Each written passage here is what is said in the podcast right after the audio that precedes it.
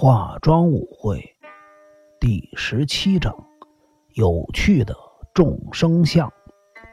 警察是骗子。狄小璐独自突然间觉得心神不宁，感觉到客厅里吹进来一阵阵令人全身起鸡皮疙瘩的冷风。该不会是自己年纪大了？刚才在饭厅用餐时。独子并不觉得气氛如此凝重，期间每个人都不忘了奶奶长奶奶短的招呼着他。不论是从高原饭店请来的厨师，还是跟自己已经没有了姻亲关系的媳妇，也都主动的跟他聊天。在用餐时，话最多的莫过于樱井铁雄和村上一言。这两个人谈笑间，还不忘了把话题拉到独子身上。现场除了敌场英明是第一次见。其他人独子都认识，所以气氛还算融洽。他们谈论的是明天即将举行的高尔夫球赛。去年和今年由飞鸟中西主办的高尔夫球赛都是这个月的十五日举行。独子今天在车上又听到樱井铁雄说起这件事每个人都准备参加这次的高尔夫球赛，大伙谈起来都没什么忌讳。只有美莎说她也要参加这一点，令独子有些困窘。可以吗，奶奶？请你让我担任美莎的教练好吗？美莎实在是个打高尔夫球的人才啊！听到村上一言这么说，西子和铁雄也连忙帮腔：“阿姨，你说好不好？美莎由我来照顾。”村上一言说话的语气这么开朗，只见凤千代子微微一笑，说道。我个人没有什么意见，因为美莎都是由奶奶在照顾。他们围坐在长方形的餐桌边上，飞鸟中西坐在餐桌的正面，对面是凤千代子。这是男女主人招待客人的正式做法。飞鸟中西的右边是狄小璐独子，旁边依次序是西子和村上一言，独子的对面是。敌场英明，接下来是樱井铁雄和美莎。在场的每个人都希望美莎能够出席这场高尔夫球赛，也赞成由村上一言担任美莎的教练。所以独子不再坚持己见，答应让美莎参加明天的比赛。飞鸟中西的眼角始终带着微笑，没有对这件事情表示意见。用餐的过程中。由多奇和年轻的女佣登代子为大家服务，并没有见到秋山卓造的身影。明天就是狄小璐太久的忌日，独子虽然对他没有什么感情，但毕竟曾是一家人，因此他决定为狄小璐太久举行一场法会。当话题转到墨本乔达洛时，敌场英明又开始滔滔不绝的演讲。独自注意到飞鸟中西对这个话题非常感兴趣，因此聚精会神地听着敌场英明讲述的内容。之后，他觉得飞鸟中西非常向往那个地方，心中不禁串想：飞鸟中西若想去考古，奉千代子会有什么样的反应啊？用餐完毕后。大家一坐到客厅，狄小璐独自心想该向主人告辞了。可是刚吃完饭就走人，未免太失礼了，因此将这个念头压下来。现场的气氛变得有些僵硬。而狄小璐独子从刚才就对金田一耕助这个人感到有些纳闷。飞鸟家的客厅十分的宽敞，挑高的天花板中央一座吊灯。墙壁上装饰着牵牛花造型的西式壁灯，室内的光线犹如白昼一般的明亮。客厅还有一张扇形靠背的藤制安乐椅和藤制小茶几，这样的陈设给人一种舒适沉静的感觉。低小路独子之所以不便向飞鸟中西告辞，是不想破坏如此恬静的气氛。大伙儿从饭厅移到客厅，每个人自行找个聊天的对象。狄小璐独子的对象是西子，西子问起了今天发生的交通意外。这时候，多奇走进来，对飞鸟中西说：“少爷，金田一耕助先生打电话找您。”多奇说完，在场所有人都停止了交谈，直直盯着飞鸟中西看。飞鸟中西犹豫了一会儿，开口说：“知道了，我去那边接电话。”客厅的桌上型电话放在一个附着轮子的推车上，推着电话可以到客厅的任何角落听。而飞鸟中西却决定去别的房间接电话，难免让人觉得好奇。客厅里的谈话也因此告一段落。一言哥哥，那位是客人吗？敏感的美莎感觉出现场的气氛不对，压低了嗓门问道：“啊，没什么，你不用担心。”村上一言小声的安慰他，可是他说话的语气已经不像先前那么开朗。狄小路独子出于本能的观察现场每个人的表情，他发现除了自己和美莎以外。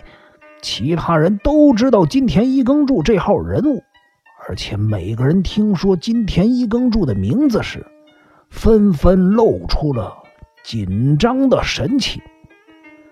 十分钟之后，飞鸟中西走回到自己的位置上。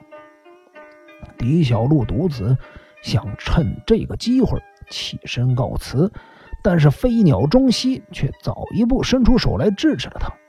啊，独子夫人，不好意思，请你再多待一会儿。刚才那通电话是从你家打来的。你说那通电话从我家打来的？呃，是，是从你樱井的别墅打来的。从我家？这，这究竟是什么意思啊？哦，刚才我就想说出来。不过夫人好像不知道这件事儿，究竟是什么事儿？今天早上有人发现申公武惨死在清景泽。狄小路独子沉默了好一会儿，静静的凝视着飞鸟中西的脸庞，他的脊背渐渐的僵硬起来。一双眼睛射出了宛如秃鹰般的锐利目光。经过了一阵冗长的沉寂，狄小璐独子终于开口问道：“又是在神门水池那儿吗？”“呃，不，不是在神门水池。沈公吴被人发现惨死在他自己的别墅内。怎么死的？”被人用氰酸钾毒死，沈公武被人用氰酸钾毒死这件事儿，连樱井铁雄和西子都不知道。他们两人屏住气息，不发一语，脸上并没有什么特别的表情。沈先生是自己服下氰酸钾的，还是……呃，这个部分目前还不确定。不过，警察认为很有可能是死于他杀。可这事儿跟我们的别墅有什么关系？这个嘛，因为是通过电话联系的，我也不是非常的清楚，只知道警方想调查金村真二的事儿。您知道金村先生来这里参加星野温泉音乐庆典的事儿吗？去年。他不是也在这儿办过音乐活动吗？因此，警方特地从命案现场赶到星野温泉那儿。不过，听说他们并没有找到金村先生。对了，一言，你刚才说丽花也在星野温泉那儿？是的，丽花怎么了？对不起，那个叫丽花的人是。李，花是一言高中时代的朋友，也是金村先生的学生。听说丽花是这次音乐庆典的主持人，他知道金村先生住的别墅位于何处。金村先生好像跟去年一样，仍然住在浅间野。那是出租别墅。狄小璐独子的视线一直盯着飞鸟中西，脸上的表情也没有改变。哦，是这样。警方已经在丽花的带领下到了浅间隐，可是那儿没有金村先生的踪影，因此更加加深了警方对金村先生的怀疑。刚才金田一先生在电话里就是提到了这件事儿。飞鸟中西的最后一句话，应该不是不小心说溜嘴。他做事一向很有分寸，难道是有意让在座的每一个人知道这件事儿？对不起，请问金田一先生是什么人呢？您不知道金田一先生？我早已不问世事，我现在最大的快乐。便是将美沙养育成人，安安静静的度完余生，就心满意足了。狄小璐独子最后这句话，好像说的有些多余。哦，我没有别的意思。金田一先生是个了不起的人物，他是个非常有名的私家侦探。一说到金田一耕助，飞鸟中西突然间变得非常起劲。由于我想知道，呃，从前年到去年所有事件发生的详细经过，所以委托金田一先生调查一下。我想夫人也应该略有耳闻。两三天前我们在这儿见过面，金田一先生说他会考虑这件事情。没想到今天早上又发生了这桩命案，我再次请求他，他这才点头接受了我的委托，并且到命案现场查看。你也去过命案现场吗？呃，我和千代子一起去的，因为他一个人不敢去。金田一先生也有去那里。一言也去了吗？没有，我今天不是跟美莎在一起吗？你只知道发生了命案。狄小璐独自一副责备的口吻。是的，我是听秋山叔叔说起这件事情的。秋山叔叔到南园去接金田一先生。我们昨晚上也……狄小璐独自打断了村上一言的话。他的声音十分的尖锐。金田一先生住在南园吗？嗯，是的，他是借住在南园的南条成一郎先生家的别墅，正好就在隔壁。奶奶，你怎么了？一向喜怒不形于色的狄小璐独子，脸上竟然显示出了怒色。当他发现所有人的视线集中在自己身上时，立刻将紧闭的双唇微微张开，挤出一丝笑容。飞鸟先生，你或许曾经听过等等利先生吗？奶奶。你说的等等，厉先生不就是今天跟你从长野园一块坐车到这儿的人吗？樱井铁雄按着藤椅的扶手站起来，他看到狄小璐独子的脸色十分的难看。是的，我们从长野就坐同一班车。他还提到要到南园的南条成一郎先生的别墅。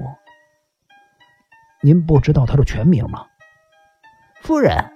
那个人的身高是不是跟我差不多，而且长得风度翩翩的？狄场英明在旁边说道：“是的，狄场先生认识这个人。难道飞鸟先生您没听说过这个人吗？我完全不认识这号人物，他很有名吗？从某种意义上来说，他可以算是个有名的人物。”他是金田一先生最著名的搭档，警政署搜查一科的等等力警官。李小璐读。